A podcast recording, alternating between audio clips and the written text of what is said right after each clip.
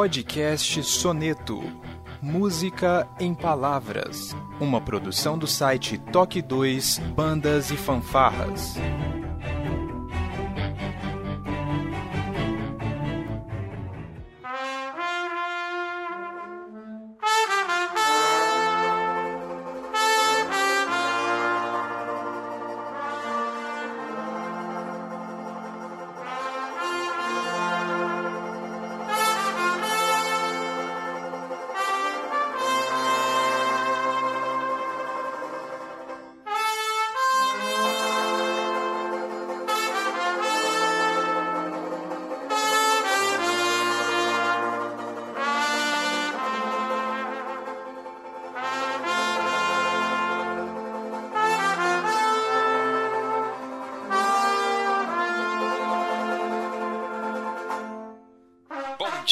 Tarde, boa noite, sejam bem-vindos a mais um Toque 2 Podcast Bandas e Fanfarras no ritmo da vida, na batida do coração.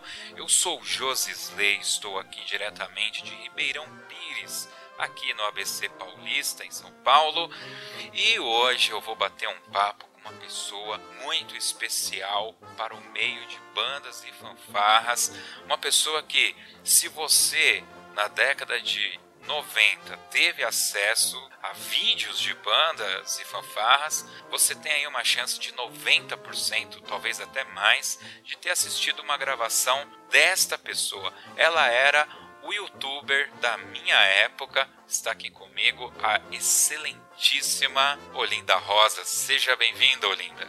Bom dia, boa tarde, boa noite, Josisley e a todos os ouvintes. É, muito honrada, fico por esse convite que você já vem me chamando há bastante tempo e mais honrada ainda com essa introdução. Será que é isso mesmo? Vamos seguir. eu, eu tenho para mim que é até mais, viu, Linda? Até mais. A gente vai descobrir logo depois da nossa vírgula sonora.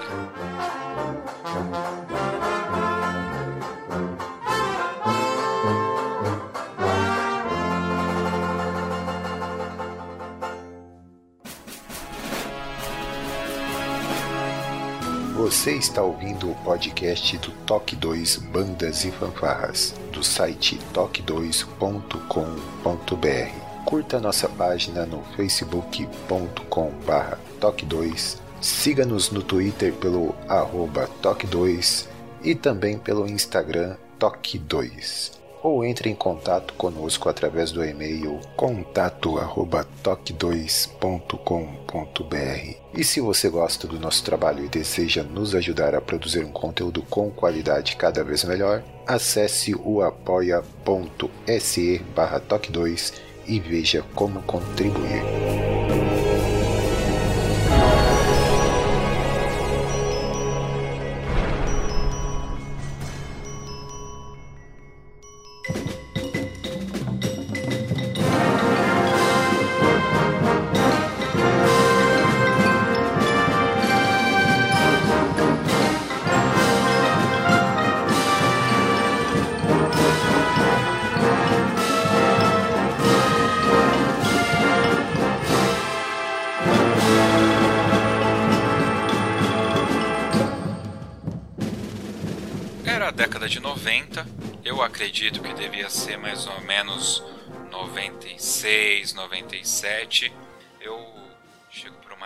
Carlos Binder, que certamente você conhece, falei: Binder, eu sempre vejo uma senhora filmando os campeonatos, ela vende aquilo? Ele falou: Não, vende, inclusive eu sempre compro dela e tal. Falei: Pois é, eu queria um, uma recordação da banda, né? Queria comprar uma fita. E aí ele me passa o telefone da Olinda, né?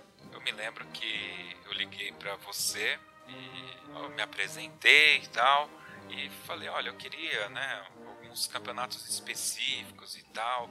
E eu lembro que era a la carte, né? Você falava, não, qual campeonato que você quer e qual banda você quer. E aí eu falei os campeonatos, queria a banda banda de Mauá, que era a que eu tocava, queria o Progresso e João 23. Eu sempre que eu pedi lá algumas tal, você falou, ah, tá bom, eu te, eu te levo. Aí teve um campeonato que eu acho que eu nem fui, não me lembro qual foi, e o, você entregou a fita pro Binder E eu, isso foi acho que 97 e na época custou 10 reais essa fita. E eu te paguei, eu acho que ano passado. Brincadeira, né? Ainda bem que eu não vendo mais. De verdade, eu nunca te paguei. E eu não sei o que, que aconteceu que eu não te paguei essa fita. E aí depois, mas eu já te paguei. Você sabe que eu já te paguei, né, Olinda? Sim, sim. tá com crédito. É, mas isso aí é só para dizer como que eu tive acesso a você, né? Como que eu te conheci. E o interessante é que quando eu falei para um amigo meu, ah, eu comprei uma fita da Olinda. Ah, sim, eu também, sempre compro. Todo mundo sempre falava que sempre comprava. Eu falei, caramba, só eu que realmente não conhecia. Bom, Olinda Rosa, eu preciso fazer aqui três perguntas para a gente começar esse bate-papo. Acredito que você vai acertar, apesar de serem perguntas extremamente difíceis, viu? Vamos lá. Eu quero saber qual é o seu nome, qual a sua idade e qual é a sua principal ocupação profissional. Meu nome é. O nome completo que você quer? É, Olinda Rosa todo mundo conhece. Eu quero saber aquele da Silva escondido. É, de verdade, tem mesmo. É Olinda Pereira da Silva Rosa. Agora, dia 12 de julho, eu vou completar 56 anos. E a minha ocupação hoje continua sendo cinegrafista totalmente amadora, mas com muito amor e com muita dedicação às bandas e fanfarras. Você sempre foi cinegrafista, Olinda? Você já trabalhava nessa parte de audiovisual antes de entrar para o meio das bandas? É, não comecei com, com, com filmagem, né? Eu já trabalhei em consultório médico, já trabalhei em escritório de advogado, e eu conheci uma pessoa na minha cidade, em Barra do Piraí, no estado do Rio de Janeiro, que ele tinha todo o equipamento, só que ele não tinha tempo para fazer as filmagens. E ele tinha uma agenda muito grande: casamento, formatura, 15 anos, é, batizado e por aí vai. E na cidade onde eu morava, lá em Barra do Piraí, não tinha muita gente fazendo esse trabalho. Então ele me ensinou a filmar eu acompanhei ele em alguns eventos que ele foi filmar e dali para frente eu filmava e edição era com ele e eu comecei a ganhar o meu percentual ali. Aí eu fui pegando gosto pela coisa. E depois eu fiz uma parceria com um fotógrafo renomado da minha cidade e a gente pegava todos os eventos da cidade. Então, final de semana esquece, não tinha. E durante semana, final de ano, era a formatura. E eu acabei me apaixonando pela filmagem, é, mas nunca me especializei, formei nada em, em vídeo e muito menos em edição. Quando eu precisava de algo mirabolante, esse meu amigo que deu o pontapé inicial, ele me ensinou e a filmar e ele continuava fazendo as edições para mim.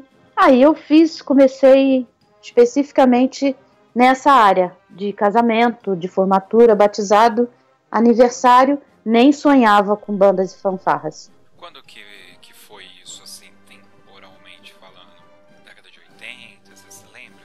Então, eu sou muito, eu sou muito péssima, totalmente péssima para data.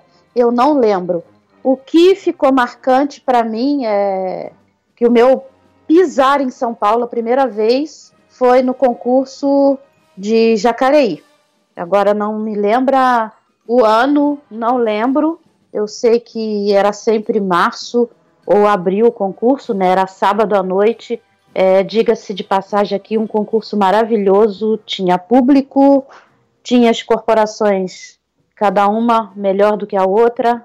É, enfim, num todo, era o melhor evento do estado de São Paulo que eu participei até hoje. Jacareí.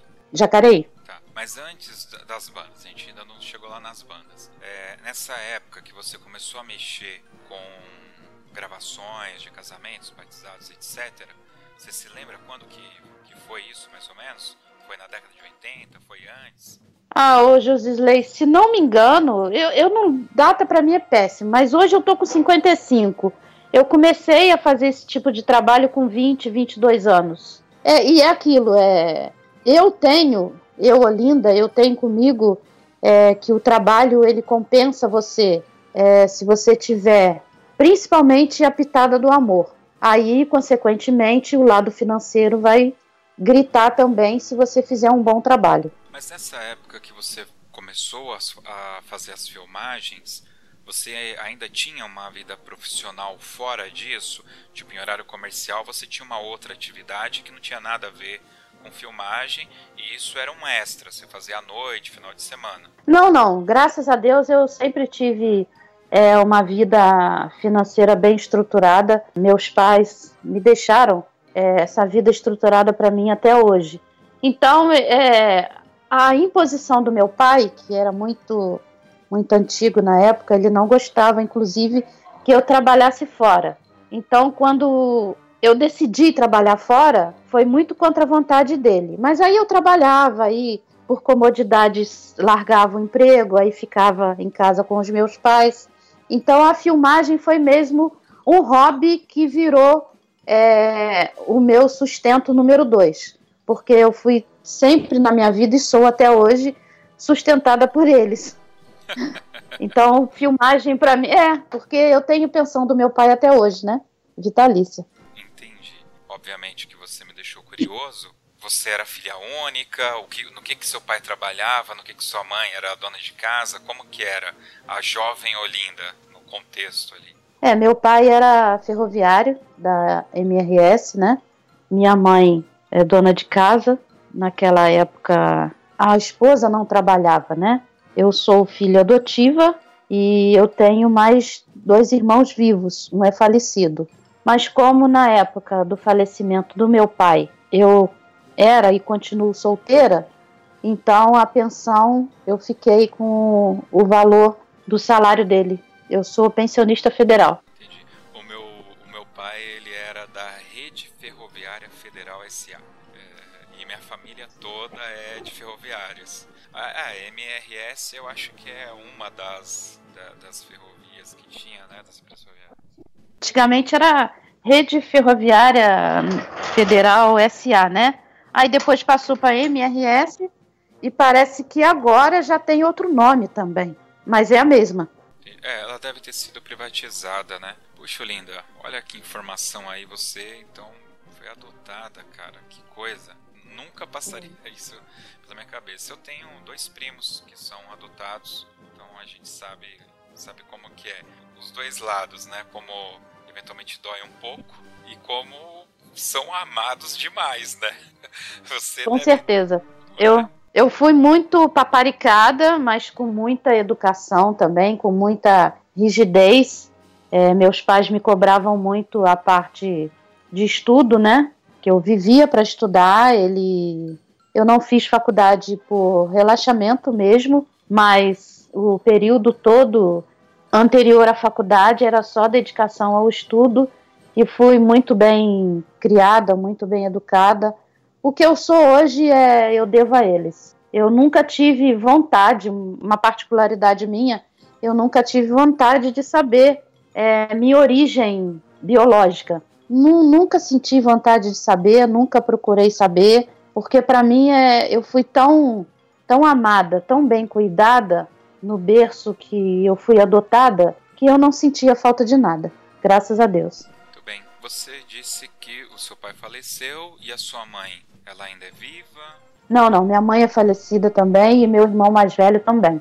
Eu tenho dois irmãos, que um mora em Niterói e o outro mora em Vassouras. O meu irmão de Vassouras, sim. O de Niterói, ele tá doente, tá com problema de síndrome do pânico, não quer falar com ninguém, não quer sair de casa.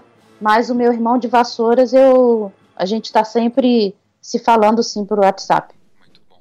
Bom, chega aquele momento que você começa a se tornar uma mulher adulta, né?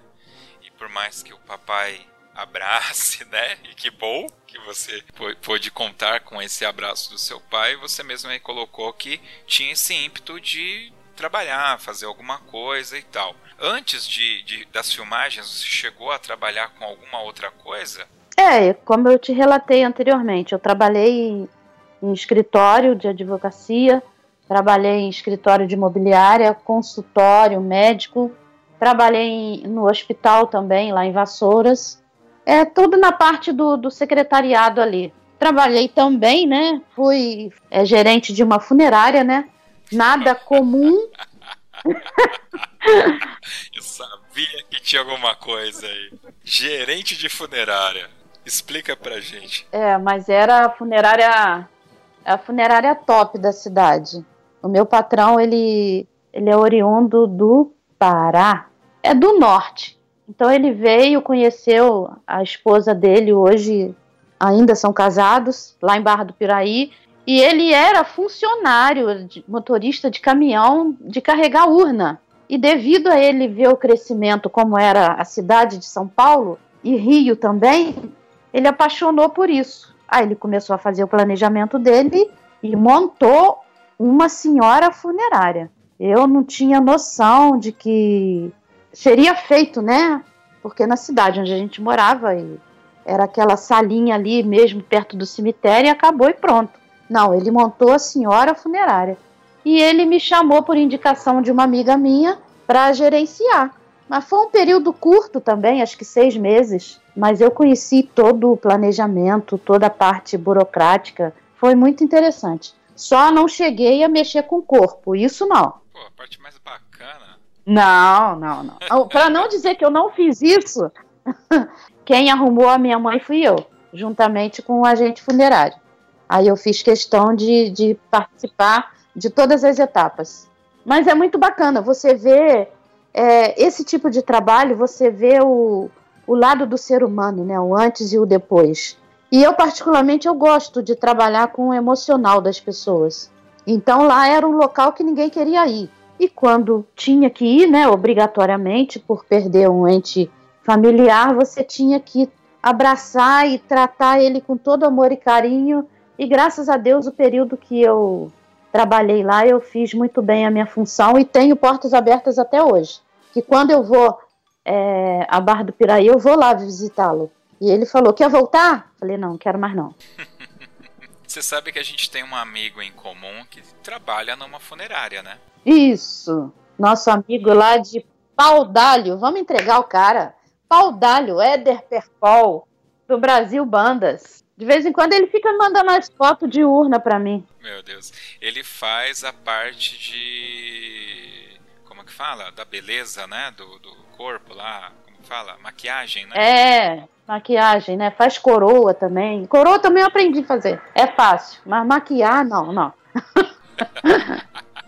mas é, é um trabalho interessante. É um trabalho interessante.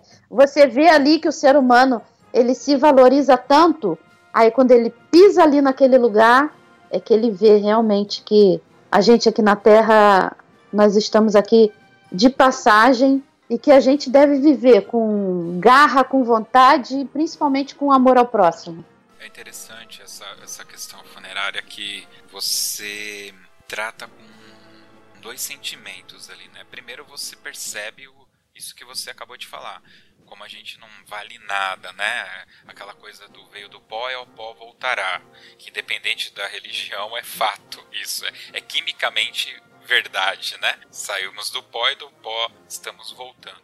E a outra questão, é, voltaremos, é, é como aquele lugar ele pede um respeito extremo, né? As pessoas conversam num tom baixo de voz e, e, mesmo ali aqueles que movimentam com os corpos tem que ter um respeito com aquele corpo que em tese não é mais nada, né? É só uma carcaça ali vazia e tal, né? A alma já se foi, mas tem todo um respeito naquele tratamento, né? Um, quase que um ritual, né? É interessante isso. É, tem todo um envolvimento porque você é, você pega ali o corpo da pessoa, né? e você fica imaginando como que os entes queridos estão lá em cima esperando para receber, né? É, e eu, eu, por ser da cidade, eu vi muita gente embora ali conhecido e que é, me agradeceram muito por eu estar à frente ali e depois agradecer aos, aos agentes, né, que trataram muito bem para que fosse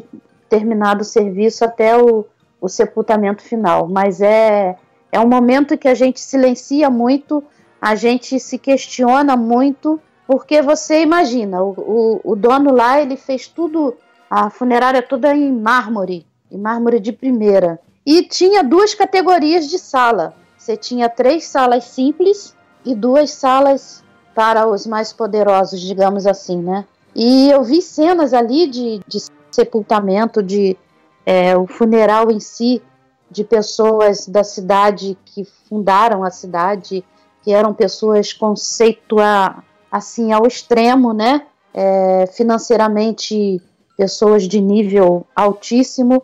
E, infelizmente tinham que velar o, os seus familiares dentro de um caixão fechado, né? Devido ao odor que estava muito forte.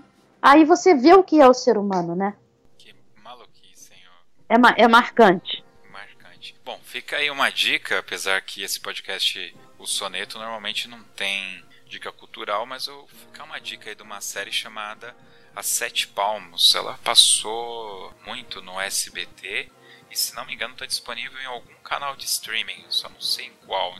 Vai ter aqui o link no post para quem tiver interesse, que é uma família que é dona de uma funerária, né? Aqui no Brasil tem o Pé na Cova, que eu nunca assisti, mas sei que a temática é essa, né? Mas tem essa a Sete Palmas que, que era bem legal assistir.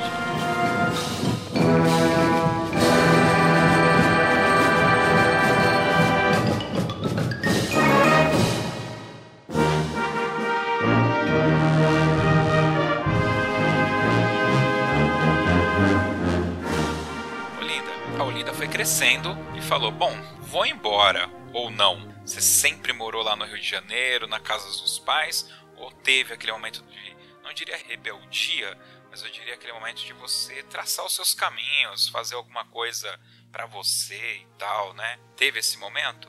É, eu costumo dizer que é, eu sempre andei pela contramão.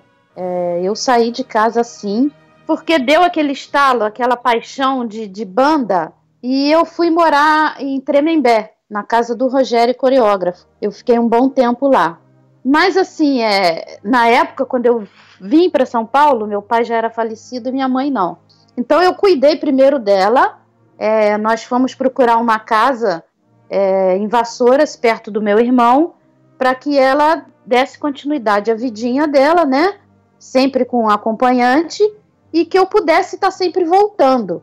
Porque assim, é, eu, na realidade, que eu saí de casa mesmo de vez e não voltei mais, só voltei para sepultar minha mãe, foi. Eu tava acho que com 40 anos, parece. Porque assim, eu não tinha diferenciação com os meus pais. Eu tinha total liberdade, é, inclusive de 15 em 15 dias nós fazíamos churrasco em casa, convidava os meus amigos, meus familiares, então a gente tinha aquela harmonia.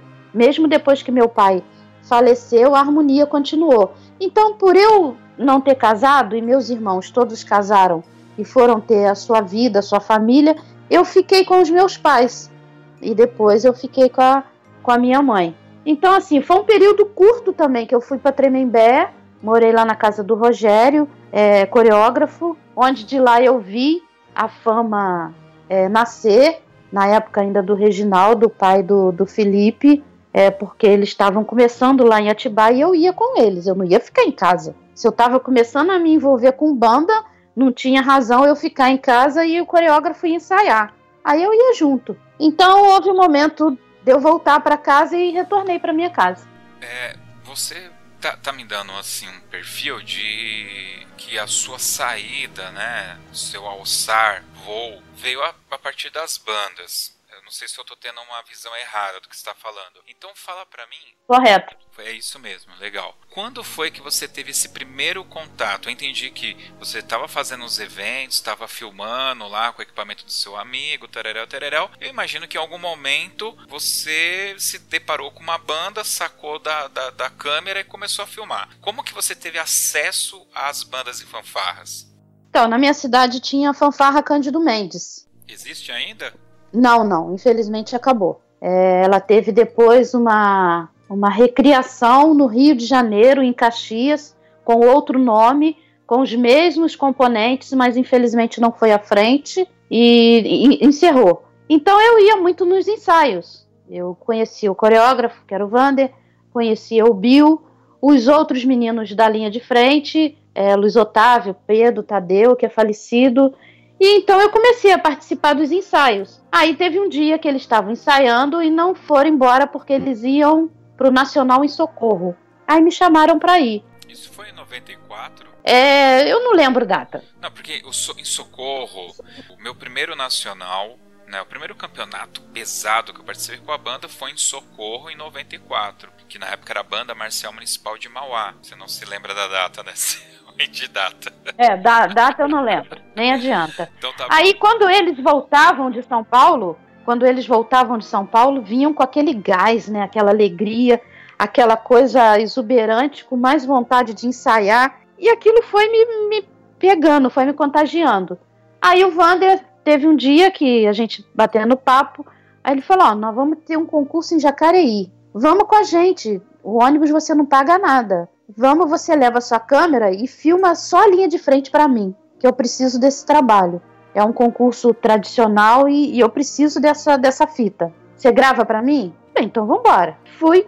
Quando eu cheguei lá, eu não tinha ideia porque dentro de Barra do Piraí existia também o tradicional concurso de bandas e fanfarras, que era feito dentro de um campo de futebol, no Royal Esporte Clube. Só que eu ia uma vez ou outra, chegava lá para falar com os amigos, é, tomar uma cervejinha, que na época eu bebia, e ia embora. Eu nem fazia questão de ficar vendo apresentação de corporação nenhuma. E a maioria das corporações que iriam, que iam para o concurso de Barra do Piraí, eram a maioria era de São Paulo. E a prefeitura dava um ônibus para eles saírem daqui de São Paulo e ir para Barra do Piraí participar. Ainda tinha premiação em dinheiro. Então, assim, fui. Quando eu cheguei em Jacareí, quando eu vi aquela imensidão, aquela pista enorme, aquele povo chegando, é, tumultuando a arquibancada, só chegando mais gente, chegando mais gente. Cada corporação mais bonita de roupa, né? Eu fiquei encantado com aquilo porque foi o meu primeiro impacto. Aí tá, comecei a filmar e não parei mais. Aí eu falei, Wander, qual linha de frente que você quer? E o Wander foi falando, eu fui filmando, fui filmando. E aí os próximos eventos eu continuei indo com a fanfarra. Até que um dia deu aquele estalo, eu falei, eu, eu preciso voltar para lá mais vezes. Solteira, sem filho, independente, eu falei, eu vou, vou criar mundo. Aí é que eu comecei. Aí a injeção veio, entrou o vício no corpo, né? O vírus, não sei como é que pode chamar isso, mas aquela chamada de bandas e fanfarras, aquela coisa de paixão virou amor. E nessa brincadeira toda eu tô aí 30 anos, acredito, por aí. E todo ano eu falo, vou parar, tá na hora de parar e não consigo. Olinda, que instrumento que você toca? Na época, na época que eu estudava, era aquelas fanfarras tradicionais de tarol, de caixa, de bumbo, que aqueles cara maluco fazia, aquelas evoluções com as macetas. Eu tocava tarol. Olha só. É, o uniforme era uniforme de roupa de tergal, né, que falava, né? Tergal. Eu era, era começava, é, começava ali. O pessoal vai pensar, né? Nossa, essa daí é da, da era dos dinossauros. eu juro que eu pensei que você ia falar, não, não toco instrumento nenhum, né? E aí eu ia ter todo um discurso aqui agora de como as bandas e fanfarras entram no coração até mesmo daquele que não, não toca nenhum instrumento. Você me quebrou as pernas porque você tocava tarol. Pô, me desculpa. Mas era assim, ou você tocava na fanfarra, ou você marchava. Eu não via razão de marchar atrás da fanfarra. Eu, eu não sei se eu era. Como é que fala? Muito ativa, não sei. Eu sei que eu queria participar, mas também não queria ficar marchando igual tonta. Mas era dobrado, era coisa. Era coisa bem antiga mesmo, bem tradicional. É, pelo que você está falando, era uma época em que as fanfarras, as escolas tinham fanfarras mais ativas, apesar de sempre ser aquele esquema meio que de toque, né? Que costumo falar. Aqui em Ribeirão tem ainda umas duas, três, mas é aquela fanfarra de toque que toca no aniversário da cidade no 7 de setembro, né? A gente sabe muito bem como que isso funciona. Aliás, é daí que vem, né, o nome do Toque 2. É, mas falar assim que eu toquei alguma corporação para competir, não, não, isso aí não, longe de mim. Muito bom, Alinda, muito bom. E em que momento, como que foi assim, aquele momento que você estava filmando e alguém chegou e falou: "Me vende essa fita"? teve isso? Ou você já tinha toda a intenção de filmar e começar a vender as fitas? Não, não. Eu fui mesmo convidada pelo Vander é, simplesmente para registrar a linha de frente dele. Só que dali eu comecei a, a aparecer, porque eu sempre pensei assim: você está entrando na casa dos outros, então você tem que pedir permissão. Então, quando, quando a gente chegava lá, eu deixava a fanfarra para lá, eu ia correndo para o evento e procurava o organizador e me apresentava e pedia permissão para filmar porque eu tinha que entrar na avenida, porque eu não filmava a banda, eu filmava o corpo coreográfico. Aí eu acredito que eu, de tanto aparecer no meio da pista, com aquela câmera daquele tamanho enorme, que me deu uma bursite que eu carrego com ela pro resto da vida, é, o pessoal foi me vendo. Aí começaram a perguntar, eu falei, ah, por que não vender? Até porque eu não comecei a viajar por minha conta. No começo, eu tive uma grande resistência. É, lembro muito bem, Tenente Vasques. Eu gosto de, de dar nomes, tá? É, então, como o Tenente Vasques organizava o estadual, né, o, o, famoso estadual de São Paulo, é a primeira vez, não me lembro qual, qual cidade, mas a primeira vez que eu fui filmar o estadual, ele me perguntou: quem é você? De onde que você vem? Qual o seu interesse em filmar, ficar o dia inteiro filmando? Aí a gente foi conversando, aí teve outras cidades que ele não deixou eu entrar, enfim. É, é aquela coisa de carioca e paulista, né? Aí eu falei, eu preciso conquistar essa galera, porque eu quero voltar, eu quero permanecer, eu quero continuar. Aí eu comecei a conquistar, do jeitinho carioca de ser, aquela coisa toda, ter aquela lábia, né? E foi. O amor pelas bandas e fanfarras foi aumentando. Até que eu comecei com uma câmera, comprei duas, comprei três e comecei a gravar tudo separadamente. É, viajava, a maioria dos concursos eu já começava a viajar com van, que eu levava o pessoal comigo para filmar. Aí comecei a fazer camisa, aí você vai amadurecendo a ideia, aí você vai tendo contato. Na época, sem internet, era telefone, era correio. Para você ter uma ideia, o pessoal mandava carta para mim é, ali colocando quais as corporações queriam. Aí o negócio foi tornando grandioso. Pessoal que eventualmente não está conseguindo visualizar, nessa época não era você não tinha câmera no celular como é hoje, né? Então a Olinda pegava uma câmera que deveria pesar pelo menos uns 3 quilos, aquela câmera, Olinda? Eu acredito que sim, era bem pesada. Ela em si não, a bateria.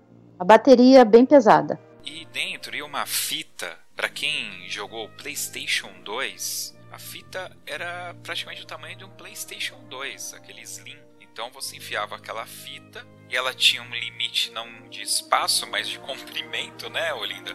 Ela tinha um tempo que você conseguia e ela tinha algumas velocidades. Eu lembro que tinha SP e EP, não sei se tinha uma outra velocidade, né? Você devia gravar em SP, porque não era ruim a, a, as imagens que eu me lembro, né? Então eu imagino que você levava um monte de fita para conseguir gravar o campeonato inteiro e era o dia inteiro realmente com aquela câmera nas costas. E eu pelo que eu me lembro, as câmeras naquela época você tinha que olhar num visorzinho, colocava no olho para enxergar, né? Ela não tinha aquela televisãozinha que você abria. Ou você já, já tinha investido em uma melhor? Não, não. Na época realmente era aquela câmera que você virava o visor, você tinha que olhar, colocar seu olhinho esquerdo ali e prestar atenção que tudo ia passar por ali, naquela lente, né? Na época não tinha ninguém que fazia esse tipo de trabalho. Eu lembro que no concurso de Itaquá, que o Eliseu realizava, é, tinha agência Criativos. Eles eram profissionais de outras áreas, é, outras, outros tipos de filmagem. E o Eliseu contratava eles para filmar o concurso, mas era somente algumas tomadas. A loucura de você filmar entrada, duas peças, saída e correr e prestar atenção no visor que o tempo está correndo. É uma fita corresponde acho que sete bandas, parece, uma coisa assim. E você ficar de olho na bateria que está piscando ali, que está acabando, e a música não acaba e você precisa trocar bateria. Era aquela adrenalina toda. Mas na época não tinha ninguém que fazia esse tipo de trabalho. Aí eu comecei a ter um contato mais íntimo com os organizadores é, sobre o evento. Aí a gente já se programava, eu já saía de Barra do Piraí certa do local onde eu ia ficar, de isso tudo era de ônibus, tá? Na época eu não tinha carro. Depois que eu peguei o carro foi outra loucura ali naquela Tietê ali. Mas enfim, são histórias assim maravilhosas. Eu fui muito, muito bem recebida pelo Eliseu nas edições que ele fez em Itaquá. Logo que o, o Tenente Vasque começou a familiarizar comigo, aí eu já viajava com a comissão avaliadora é, de ônibus, eu ia até São Bento, lá que partia o ônibus. É, sou muito grata também ao Mauro de Jacareí, o Mauro pai. O Mauro filho hoje a gente tem contato, mas é por, por conta da banda. Mas na época do concurso era o Mauro pai. E outros eventos, outras cidades que eu fazia. É, eu fiz dois anos na época do Zilton ainda.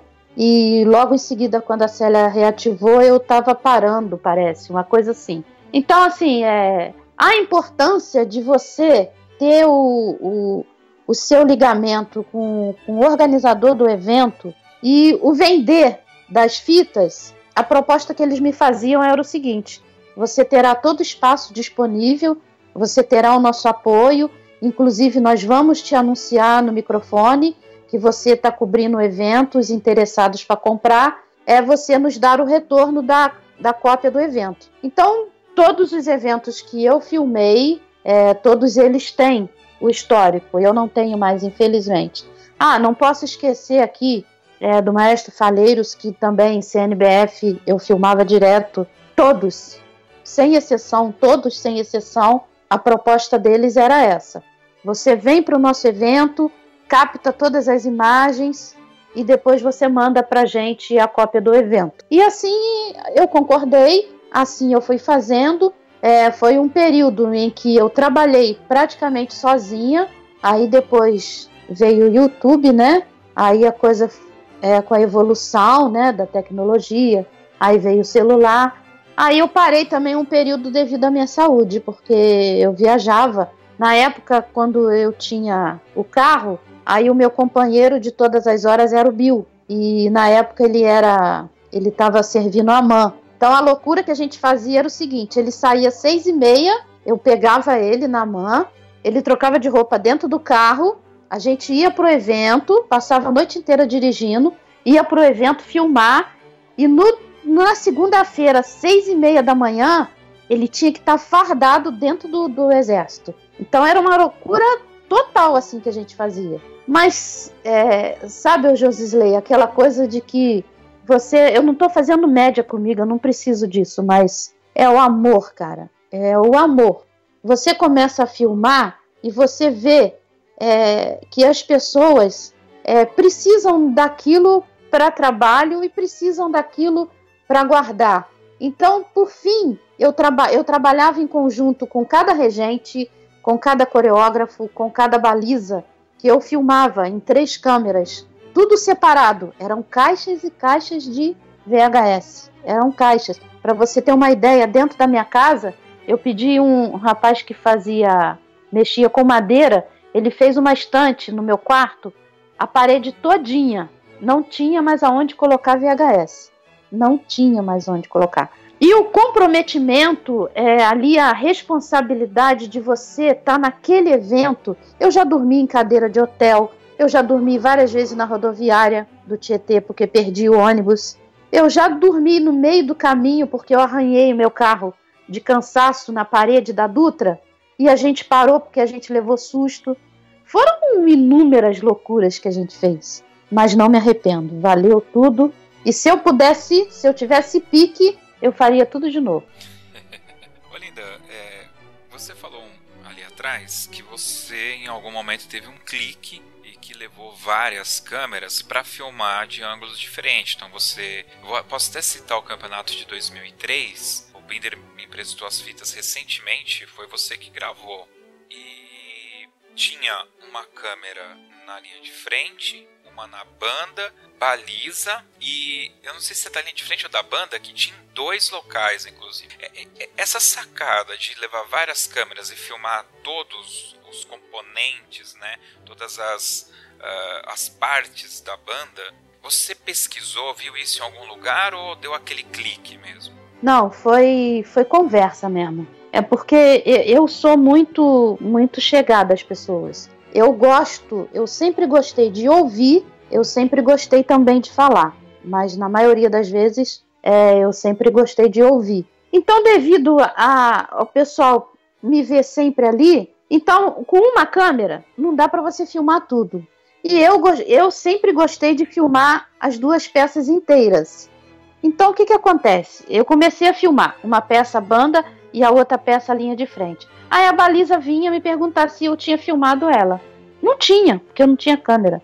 Aí, na época, o senhor Polini, esse grande amigo meu, que eu levo ele, eu tenho certeza que eu levo, vou levar ele para minha vida inteira.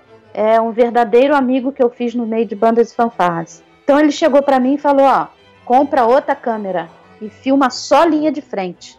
E deixa a outra câmera pro Bill filmar a banda. Aí ali eu fiz. Fui no conselho dele e comprei outra câmera. E foi o que aconteceu. No período de. Lógico que no começo é, eu vendia muito banda. Mas quando especificamente eu comprei a câmera para filmar o corpo coreográfico, não deu outra. Aí é chuva mesmo. De coração, eu trabalhei muito, mas eu também ganhei muito. E do outro lado também, eu gastei muito, porque eu alugava uma van para trazer o pessoal. Porque sempre foi difícil você ficar o dia inteiro sozinha filmando. Ninguém tem esse preparo físico. Então, na época, eu levava o pessoal que era do Cândido Mendes, que topou vir comigo nessa parada. Eles não tinham gasto nenhum. E eu dava, dentro do possível, uns trocados para ele e pagava o motorista a van, pagava o hotel do motorista né, para ele descansar, para a gente voltar para casa com segurança. E nas outras loucuras que eu, que eu ia sozinha, eu filmava com duas câmeras eu sozinha. Mas aí eu tinha liberdade de estar no palanque devido à minha postura. Porque quando eu entrava no palanque, aquele palanque para mim, eu considerava como um, um altar. Eu não poderia atrapalhar ninguém porque eu também não queria ser atrapalhada. Então eu ficava quietinha na minha, existia muito respeito por mim. As pessoas me respeitavam muito, porque eu sabia chegar, eu sabia permanecer e eu sabia sair. Então eu sou muito grata, inclusive eu tenho que citar aqui o nome da Genesi, concurso de Francisco Morato. Os primeiros eventos, Josisley, foi em frente à casa dela, os primeiros com Faframo. Tinha total apoio dela, a Débora também. É, eu gosto de citar nomes, eu posso até esquecer de alguém, entendeu? Mas eu, eu acho importante você valorizar o ser humano pelo que ele fez para que você tivesse uma carreira, para que você tivesse uma história para contar. Eu hoje sou a, a Olinda conhecida da BF Musical TV, a extinta Imagem Vídeo, não só por mim, mas por todos que ajudaram a eu construir essa história. Eu te perguntei isso, Olinda, porque eu tenho aqui um, um DVD do campeonato do DCI de 2007, né? São as 10 melhores lá e tal, né? E, obviamente, que o DVD ele tem mais recursos, né? Mas eles eles, eles gravam uma câmera de frente, tudo, pelo menos nesse DVD que eu tenho, eu não comprei outros, então não sei como que é hoje, né? Então é uma de frente, aí eles têm uma câmera só na parte da color guard, que seria a nossa linha de frente, uma outra parte na percussão, naquela percussão que fica ali na frente, e uma outra na percussão que fica na coreografia e outro em cima da parte de sopro. Então você tem como escolher assistir de pontos de vista diferentes. Uh, então, é por isso que eu te perguntei, por quê? Eu quero até fazer um vínculo aqui para o ouvinte entender aonde eu quero chegar. Lá no segundo especial do Dia das Mulheres, que a Silvia de Santos, é, da cidade de Santos, participou, que ela foi quem, é, na minha época de banda, lá na década de 90, quando falava de linha de frente, todo mundo falava da Silvia. E aí você pode perguntar pro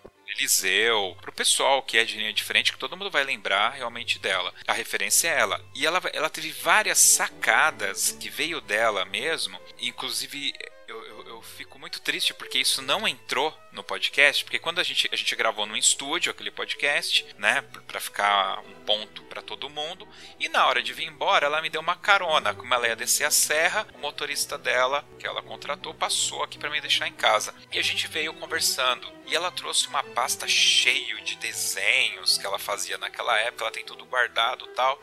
E ela me mostrou um desenho de uma coreografia. E o John grande, o pessoal deve conhecer ele, que ele era endorse da, da Jog, né? Ela, ele ficou um tempo aqui no Brasil, é, deu aula no Progresso e tal. Esteve na casa dela e viu todo aquele material dela. E ele falou: Olha, isso daqui a gente faz nos Estados Unidos desde a década de Guaraná com rolha. É feito dessa forma. E ela nunca teve contato com os Estados Unidos.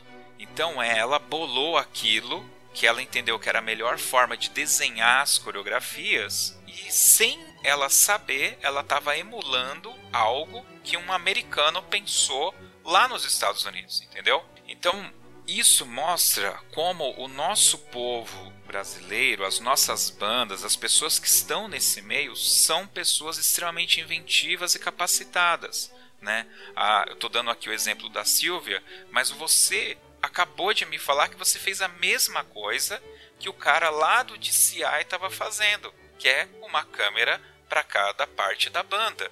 E assim, conforme o interesse, você poderia ver cada parte. E hoje, me parece que mesmo com o YouTube que está aí para facilitar, eu não tenho visto muito vídeos de um mesmo canal filmando essas essas partes. Me parece que a galera tem filmado muito mais as bandas hoje, né? Acabou se perdendo. Antes era mais difícil e agora está se perdendo.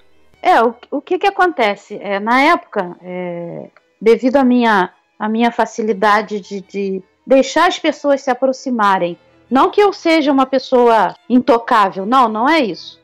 Mas por eu me também querer fazer essa, esse relacionamento bom com as pessoas, porque aonde você é bem recebido, você se sente à vontade, você se sente firme e você consegue desenvolver um trabalho. Então, o que, que acontece? É, eu fui fazendo muitas amizades. Então, eu vendia fita para regentes, os alunos de banda, para os coreógrafos, para as balizas, diretores de escola e algumas prefeituras. E, e eu deixava bem claro: eu não faço é, edições. Do jeito que eu gravo, eu passo para outra fita e você leva. Pronto, não tem edição. E foi assim, porque é, se eu perder tempo em fazer aquelas coisas mirabolantes de várias cenas de vários lugares, com várias narrações, a essência você ia perder. Porque antigamente, é, é estranho a gente falar antigamente, né? Mas eu cheguei nessa época. Antigamente, é, você entrava na avenida não tanto para competir, Claro que ninguém vai sair de casa, ah, eu vou apenas comparecer no evento. Não, você quer ganhar. Mas você via o amor pela competição, você via o amor por tocar, você via o amor de ver a sua concorrente fazendo bonito também.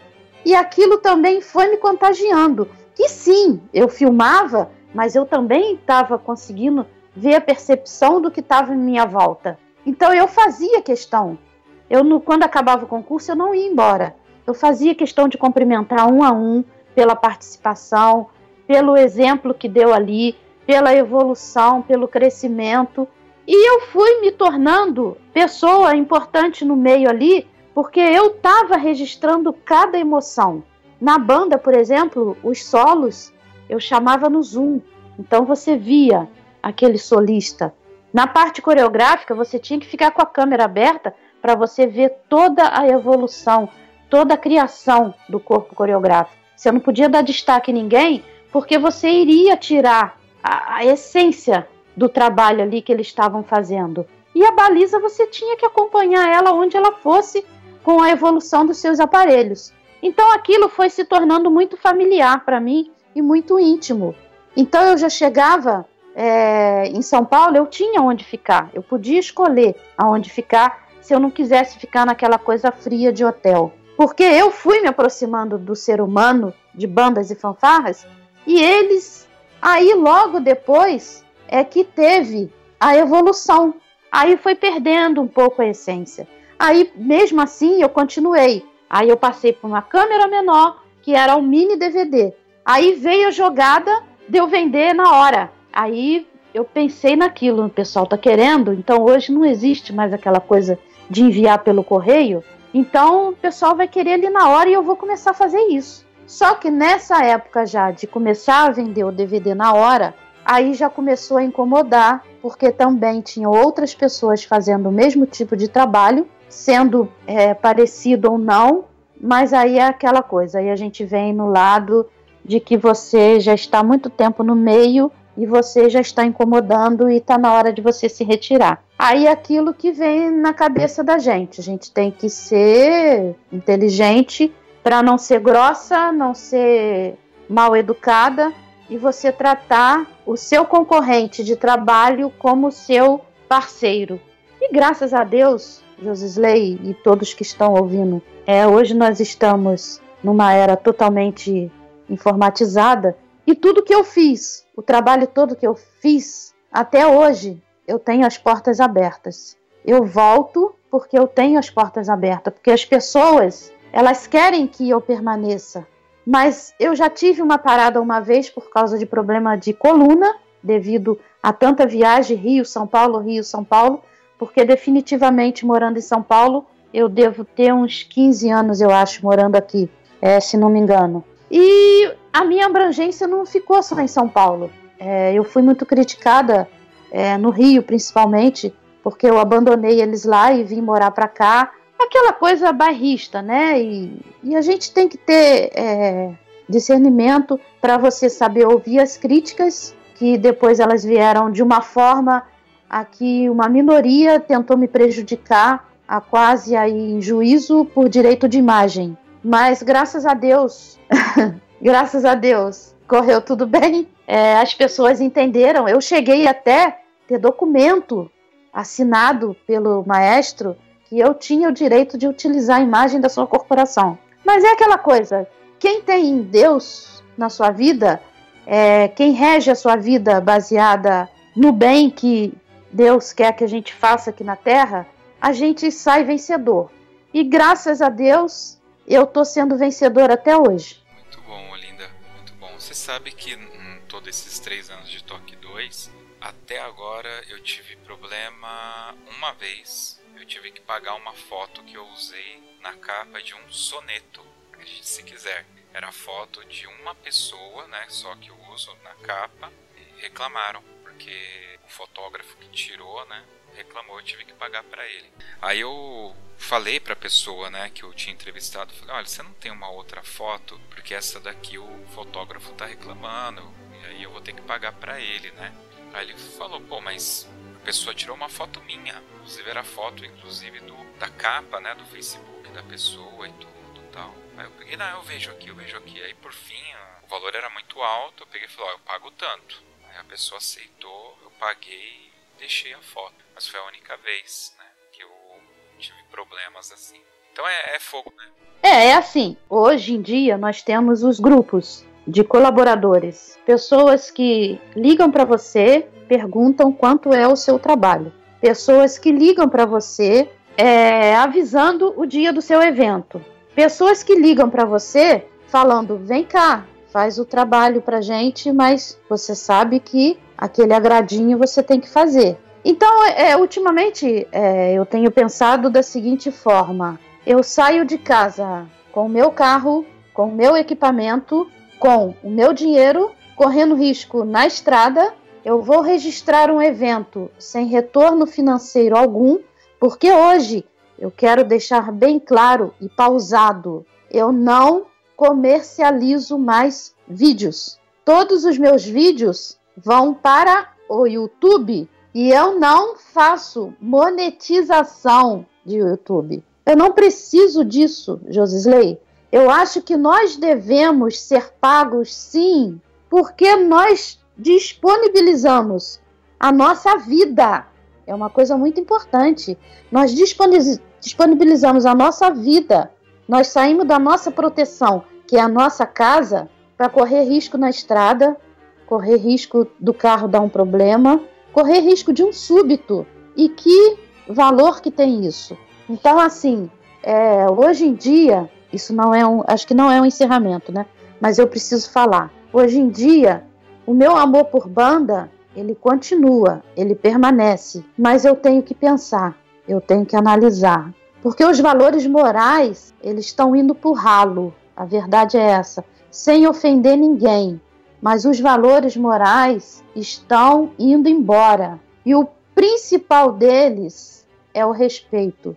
Então, se você vai pisar na terra de alguém e você não é respeitada, não vá, fique em casa. Eu sinto muito os concursos que eu não registro, porque até hoje, depois de 20 e poucos anos, 30 anos filmando, as pessoas me procuram. Ô Linda, você vai estar tá lá, você vai registrar minha banda, você vai colocar no YouTube, mas se eu quiser comprar, você não me vende? Porque eu preciso da minha banda filmada com o seu olhar. Eu preciso da minha banda registrada com o seu coração. Isso, Josisley, isso é muito importante para gente que tentou fazer um trabalho e eu vejo que hoje eu consegui. Eu cheguei no meu pico. Nada de ego, mas eu cheguei aonde eu queria. Trazer a felicidade a todos aqueles que fizeram parte da minha vida e eu também fiz parte da vida deles. Muito bem. Olinda, é, brincando, brincando lá, já se foram uma hora.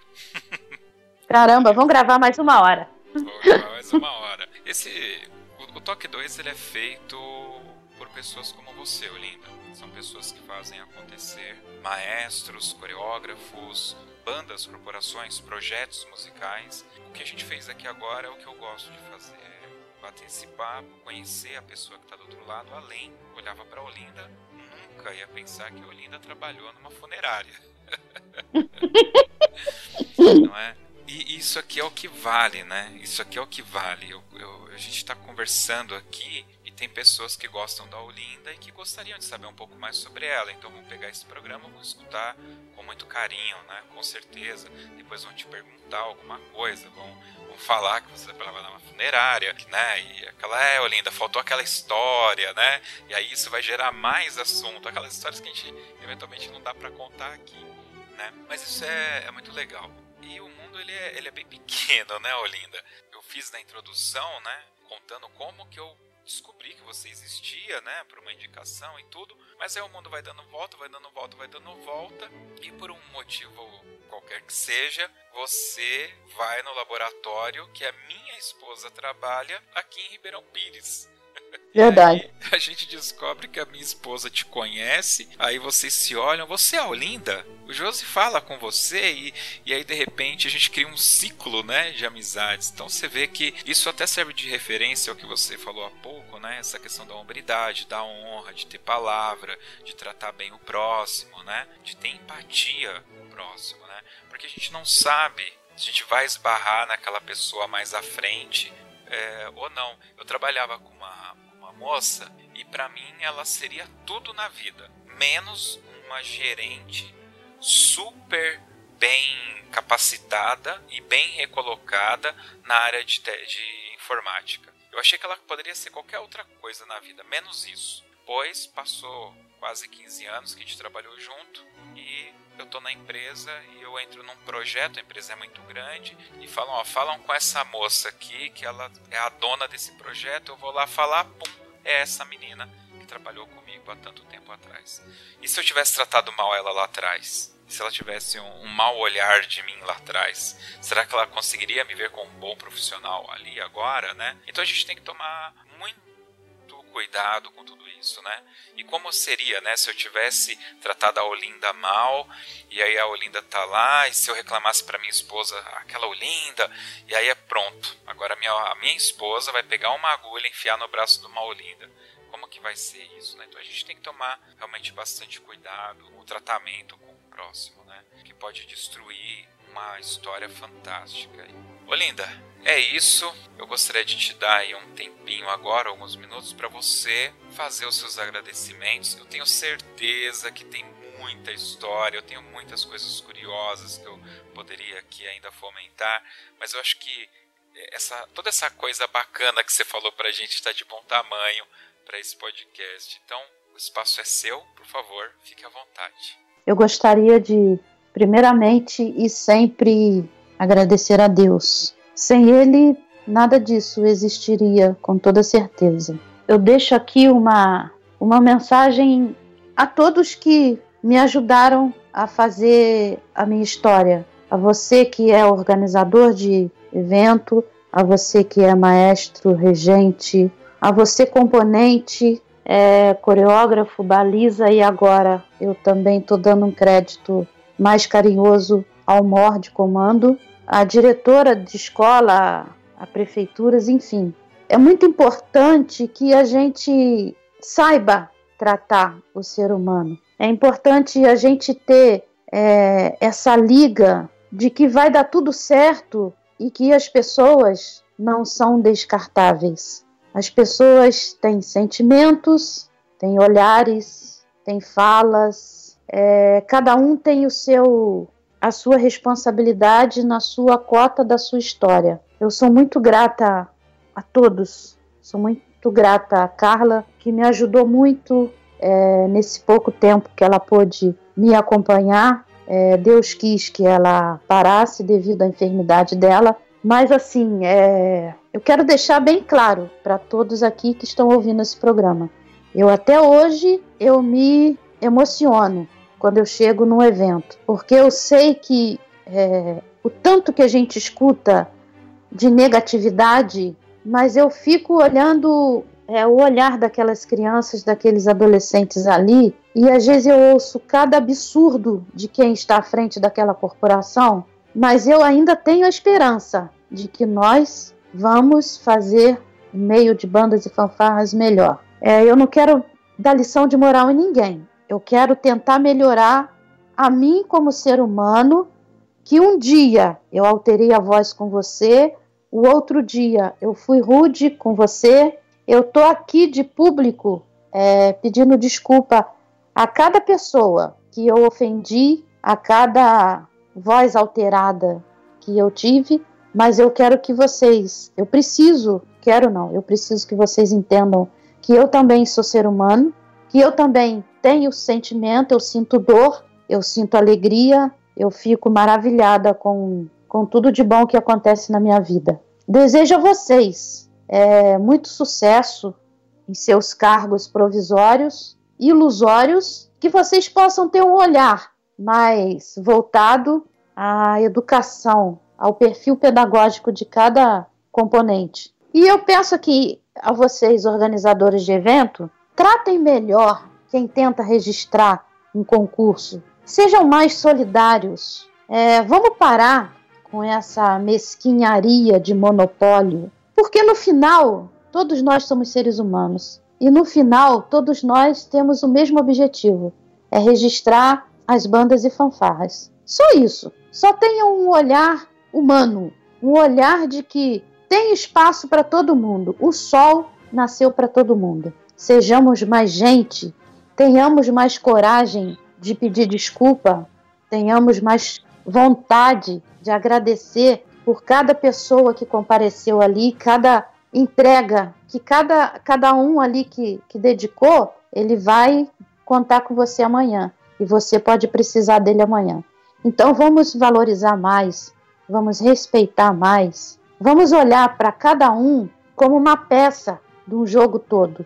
Ninguém se faz sozinho, ninguém é ninguém sozinho. Grande abraço a todos. Josisley, que Deus te abençoe, que você continue com essa garra, com esse seu caráter com essa sua vontade de fazer e acontecer.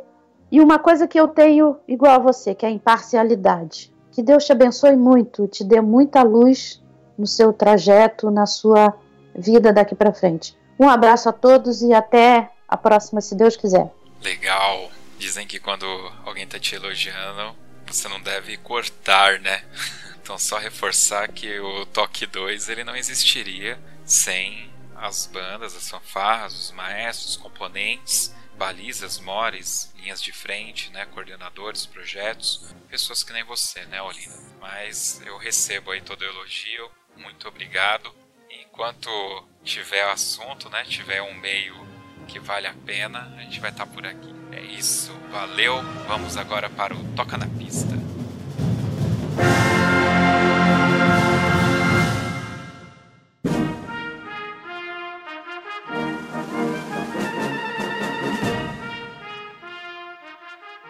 Toca na pista é aquele momento em que o convidado escolhe uma música para tocar aqui no final, né? Mas não pode ser qualquer música Uh, tem que ser aquela música que te toca de alguma forma, né? E eventualmente, né, apesar da gente estar no meio de bandas e fanfarras, a música que te toca é, não necessariamente é uma música de banda. Pode ser que a gente encontre uma versão de banda para tocar, mas fica à vontade, tá, Olinda? Pode ser qualquer uma. E como só estamos nós dois aqui, né? Uh, se você quiser escolher uma música para abertura do podcast lá atrás, né? Tá certo que o pessoal já vai ter escutado, mas você pode falar também uma música para abertura e falar o porquê que você está escolhendo essa música para abertura e depois na sequência escolher a música de encerramento aqui. Mas a única regra, claro, tem que ser aquela música que toca o seu coração, motivo especial. Bom, então vamos lá. É... Eu esse final de semana eu trabalhei em União da Vitória no Congresso de Mó e o meu amigo Johnny Mesquita lá do Rio, é... ele toca gaita de fole. Eu não sei se vocês tiveram oportunidade de ver, eu fiz a abertura ao vivo na primeira música que ele tocou. Então é Amazing Grace. Não sei se todos vocês conhecem, Maravilhosa Graça. Essa música ela tem, ela tem me perseguido já há vários tempos, de uns meses para cá, e toda vez que eu ouço essa música eu choro. Ela, ela me toca assim profundamente. E eu fui criada em berço evangélico. Peraí, vou engasgar.